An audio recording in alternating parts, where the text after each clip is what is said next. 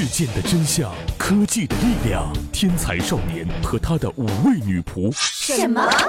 呃，那那那个什么，再来一遍啊！一二三，天才少年和五位元气少女和你一起探索。我们不创造科技，我们只是科技的话痨者。演好英美，姿势丰富。QQ 群五二二幺零五三四零，快加一下，加一下嘛！卖萌可耻啊喂！什么？啊，不是那个五二二幺零五三四零，QQ 群一定要加，一定要加哦！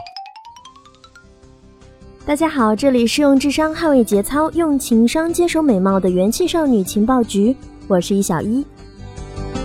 美国航空航天局近日可没闲着，在爱德华兹空军基地测试了一架缩微比例的原型飞机。这架飞机机翼的尖端居然可以在飞行中变形，向上或者是向下弯曲，来改变飞机的空气动力学特性。会变形的机翼，这个话题其实并不新鲜。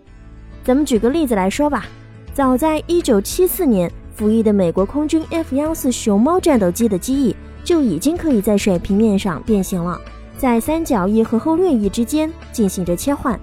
那更早之前的一九六四年试飞的 XB-70 超音速轰炸机的机翼尖端也已经可以向下折叠，用以兼顾飞机在低速和超音速时不同的空气动力学需求。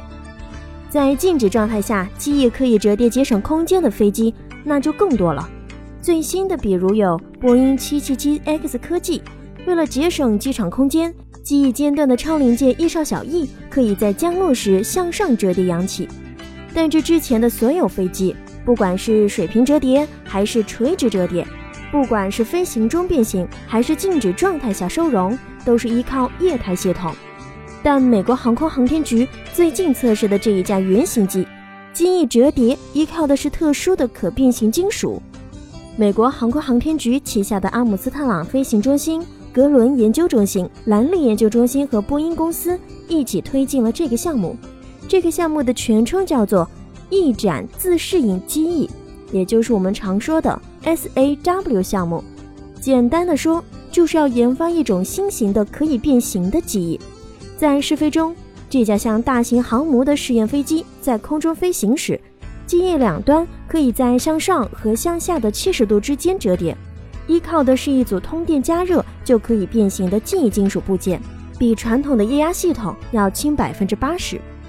在过去，工程师们早就发现了机翼的单一形状不能兼顾飞行的所有状况，尤其是亚音速和超音速之前的切换。在一九六零年代。美国航空航天局为美国空军测试的 XB-70 女武神超音速轰炸机，它的大型三角形机翼的尖端就可以在飞行中利用液压系统向下折叠。在超音速飞行中，向下折叠的机翼可以让整架飞机成为重波飞行器，利用超音速时产生的激波，XB-70 可以额外产生百分之三十的升力。美国航空航天局现在所测试的变形机翼，也是在为超音速飞行做着准备。在使用了记忆金属变形机构之后，民用飞机也可以在较小的机身体积下，利用较低的成本，实现可能的超音速飞行。下一个阶段，这种记忆金属变形机构将安置在美国空军 F 幺八战斗机上进行测试。现阶段，在协和超音速飞机之后，民用领域。一种超音速飞机都没有，在这种记忆金属技术的基础上，或许未来会有可能兼顾低噪音、经济型和速度的民用飞机出现，那我们就拭目以待吧。